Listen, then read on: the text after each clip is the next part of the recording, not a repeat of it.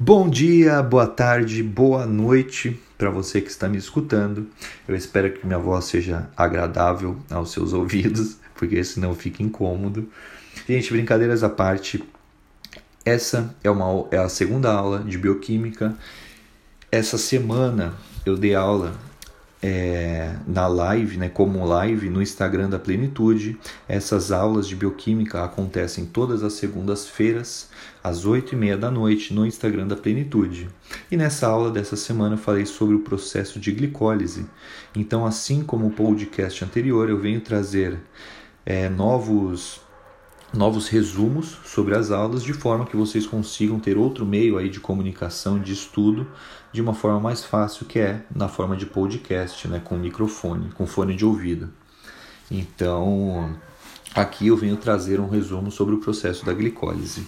Gente, então, o processo da glicólise é um processo que vai ocorrer a quebra da molécula de glicose, certo? O processo da glicose é a quebra da molécula de glicose. O produto final da glicólise são dois piruvatos. Então, a partir da glicólise, no final, nós vamos formar dois piruvatos.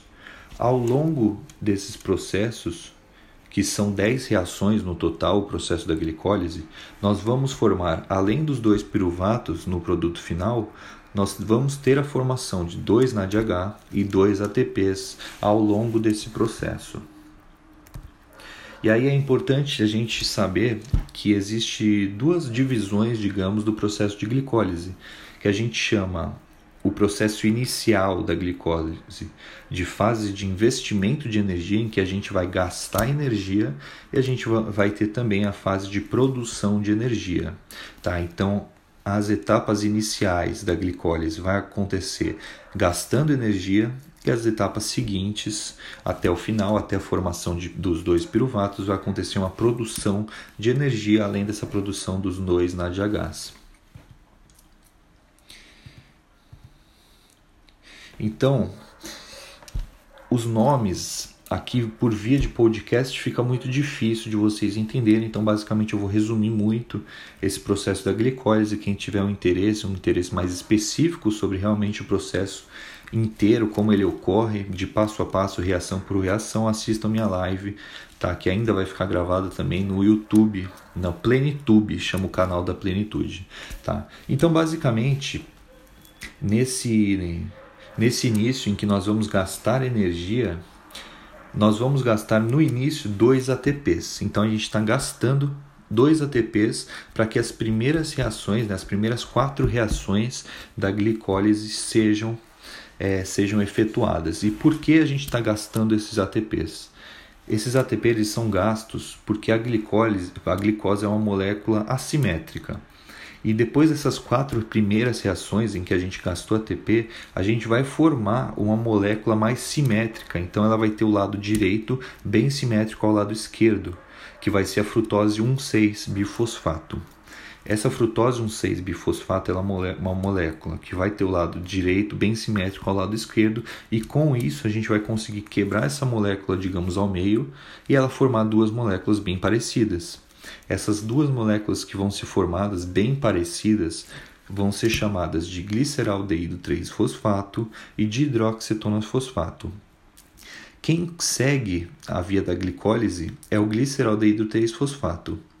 Essa dihidroxetona fosfato que foi formada, que é bem parecida com, com gliceraldeído 3-fosfato, ela vai se transformar em gliceraldeído 3-fosfato. E a gente vai ter então dois gliceraldeído 3-fosfato. E aí depois, seguindo as reações da glicólise, a gente vai ter a produção de dois NADHs e mais 4 ATPs até formar os dois piruvatos. Então vejam só, a gente gastou dois ATPs no início para deixar essa molécula simétrica e depois a gente formou esse 2 gliceraldeído 3-fosfato e ganhamos 4 ATP mais 2 NADH nessas outras reações. Então nós temos um saldo de 2 ATPs porque 4 a gente produziu e 2 a gente gastou, ficamos com saldo de 2 ATPs positivos, mais 2 na DH, e aí vamos formar no final do processo da glicólise 2 piruvatos. E aí eu falei para vocês só como uma curiosidade, que o transporte da glicose ele é feito por meio de dois transportadores, né? os monossacarídeos são transportados por diferentes mecanismos. O SGLT1 que vai transportar para dentro do interócito, vai absorver né, a glicose e galactose por meio também de uma dependência do sódio. Então, sempre que esse, esse SGLT1 transportar glicose e galactose para dentro do interócito, ele vai trazer o sódio. E também nós temos a frutose sendo transportada para dentro do interócito por meio dos transportadores GLUT. No caso da frutose, é o GLUT5 que faz esse transporte na borda em escova. Os transportadores glúteos, eles fazem esse transporte de glicose a partir de uma difusão facilitada. E nós temos 14 tipos de transportadores GLUT, tá? que vai desde o GLUT1 até o GLUT14. Entre os principais transportadores GLUT, nós temos o GLUT1, que ele é mais abundante nos eritrócitos, né, nas nossas, nos nossos glóbulos vermelhos ou nas hemácias, e também na barreira hematoencefálica. O GLUT2 é encontrado no fígado e no rim. Ele pode transportar tanto glicose para o sangue, do sangue para as células, quanto das células para o nosso sangue. Isso a gente vai perceber em casos, por exemplo, de hipoglicemia ou de hiperglicemia. Então, por exemplo, de, em casos de hipoglicemia, nós temos o transporte da célula para o nosso sangue, para a gente aumentar a nossa glicose sanguínea. Em caso de hiperglicemia, nós temos que retirar a glicose sanguínea. Então, ele tira do sangue e leva e transporta para a nossa célula. Isso é o transportador GLUT2. Nós temos o transportador GLUT3, que é um transportador específico de glicose dos neurônios. Então, reparem que o transportador GLUT1 e GLUT3 são transportadores de glicose presente no nosso cérebro. Nós temos o GLUT4, que ele tem uma maior atividade no tecido adiposo e também no músculo esquelético. E nós temos o GLUT5, que é o transportador específico de frutose no intestino delgado e também nos testículos.